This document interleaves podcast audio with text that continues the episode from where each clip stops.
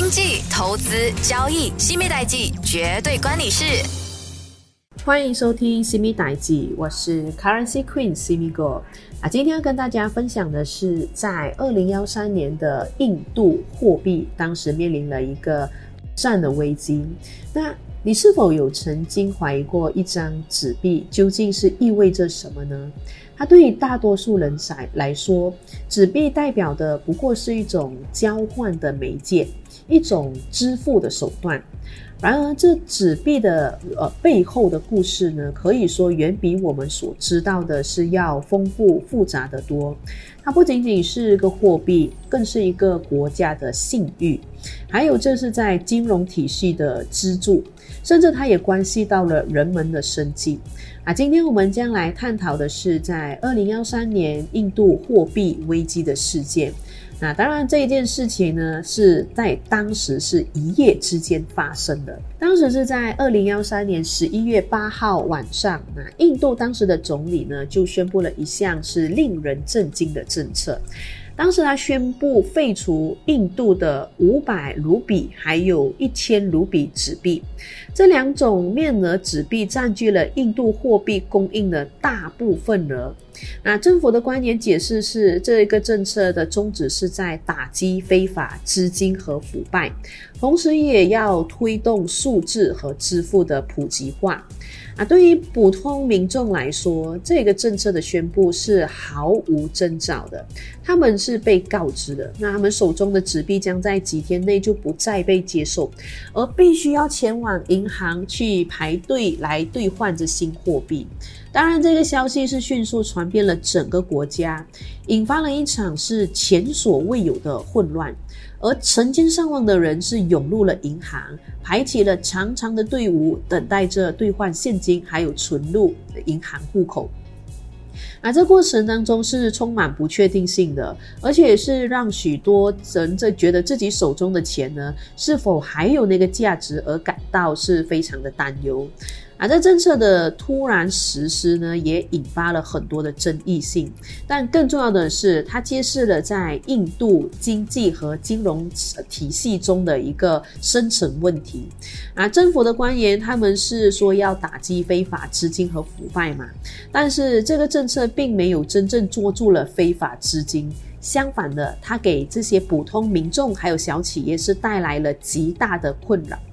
那印度的农业和小企业主要是依赖现金在进行交易，那这政策呢导致了当时的现金是短缺的，那呃农民是没有办法去购买种子，还有这些肥料，那这些小商家呢就没有办法去购买库存，导致这些生产是中断的。那这农村地区的贫穷这些人口呢，也受到了严重的冲击，因为他们没有办法去到银行或者是使用数字支付，所以这个政策呢，引发了很多的抗议活动，还有社会的动荡，使到当时的经呃印度的经济呢是受到了严重的打击。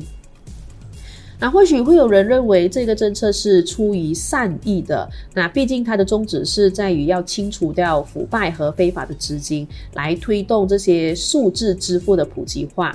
然而，这个危机的后果可以让我们去深思：是是否还有更明智的方法来达到这些目标呢？而政策是突然实施的，它也没有经过充分的准备，也导致了不必要的混乱和经济的损失。那这印度政府的反腐败努力是坦白说是值得赞赏的，但是这政策呢，是否真正打击到了腐败？这个就是令人家会开始怀疑的。因为非法资金的流动，坦白说是非常的复杂，它可以通过各种方式来去啊去流通，而废除这个纸币呢，只是一个举措。并不能够彻底的根解决这个根本的问题，还有再来就是当时这一些民众就成了政策的受害者，因为他们必须要排队等待兑换现金。那当然在这过程当中，这也导致到经济下滑的问题出现。那这场危机呢，不仅仅是影响了印度，那其实它也对全球的金融的历史呢，也产生了一个深远的影响。当然，首先他提醒我们是这货币政策的实施必须要是慎重的考虑，因为政策的制定者他需要确保他们的政策是有明确的目标，而且是需要建立完善的执行计划来减少这负面影响。毕竟你可以看到，这这个政策出来，对于在这比较是市中心的，那他们肯定是更快得到这第一手消息。那如果是在比较偏远的这些农村，或者是没有这网线可呃。的的一些民众的话，那当时如果说这一项任务一开始的，那对于他们来说，他们的手中的纸钞瞬间变成什么也都没有了。那当然，这一个货币政策不仅仅也是关系到纸币，还有这硬币，它也关系到整个经济和社会，因为它对人们的生计、企业的经营和国家的经济稳定产生了广泛的影响。